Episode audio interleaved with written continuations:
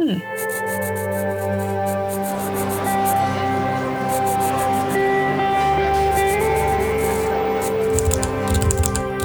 Está começando prosa qualitativa. Olá, pessoal! Chegou o primeiro momento do Prosa Qualitativa, o podcast da disciplina Metodologia Qualitativa em Promoção da Saúde da Universidade de Brasília. Eu sou a professora Alessandra Lisboa e hoje eu vou te contar uma prosa. Então, você já deve ter feito um resumo em algum momento de sua vida acadêmica, não é mesmo?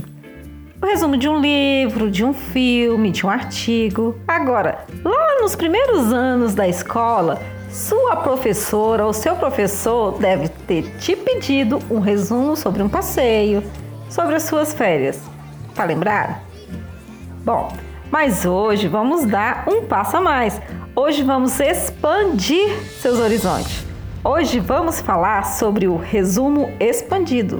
Mas afinal, o que é um resumo expandido? É um resumo muito longo? Ele usa uma folha maior? Não é meio paradoxal algo ser resumido e expandido ao mesmo tempo? Calma aí, pessoal, não é tão complicado assim não. Na verdade, um resumo expandido é um resumo onde você vai tratar os pontos do texto mais profundamente. Ou seja, você vai elaborar melhor sua fala. Tá, mas é importante a gente esclarecer, não é?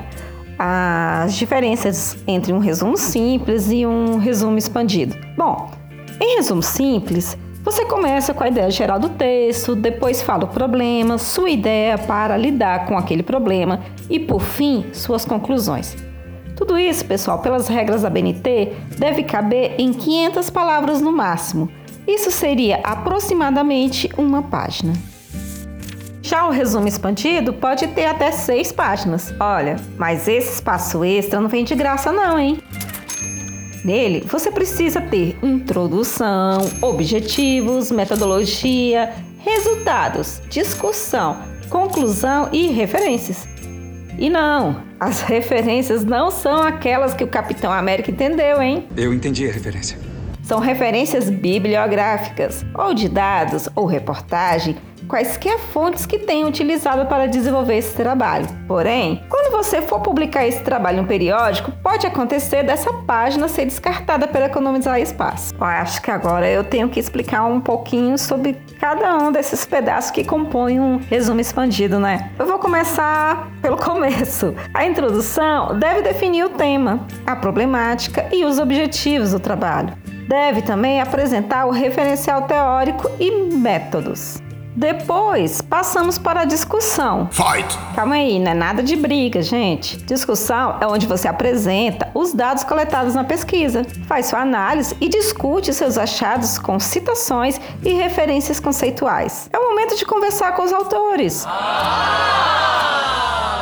De usar o trabalho deles como inspiração, como base ou justificativa. E a conclusão, hein? Bom, gente, conclusão é o momento de amarrar as pontas da sua pesquisa.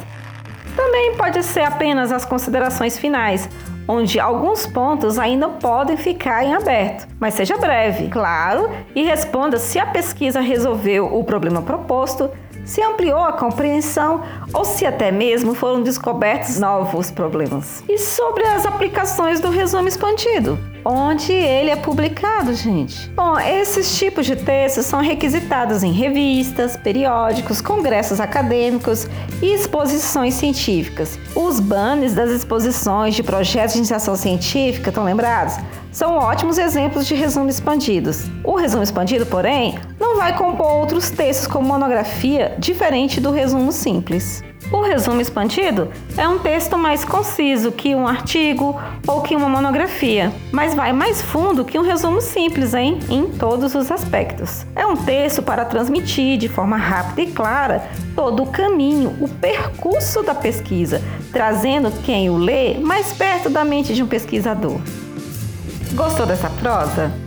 Então esperamos poder contar com sua presença nos próximos episódios do nosso podcast Prosa Qualitativa. Continue curiosos, continue pesquisando e até mais.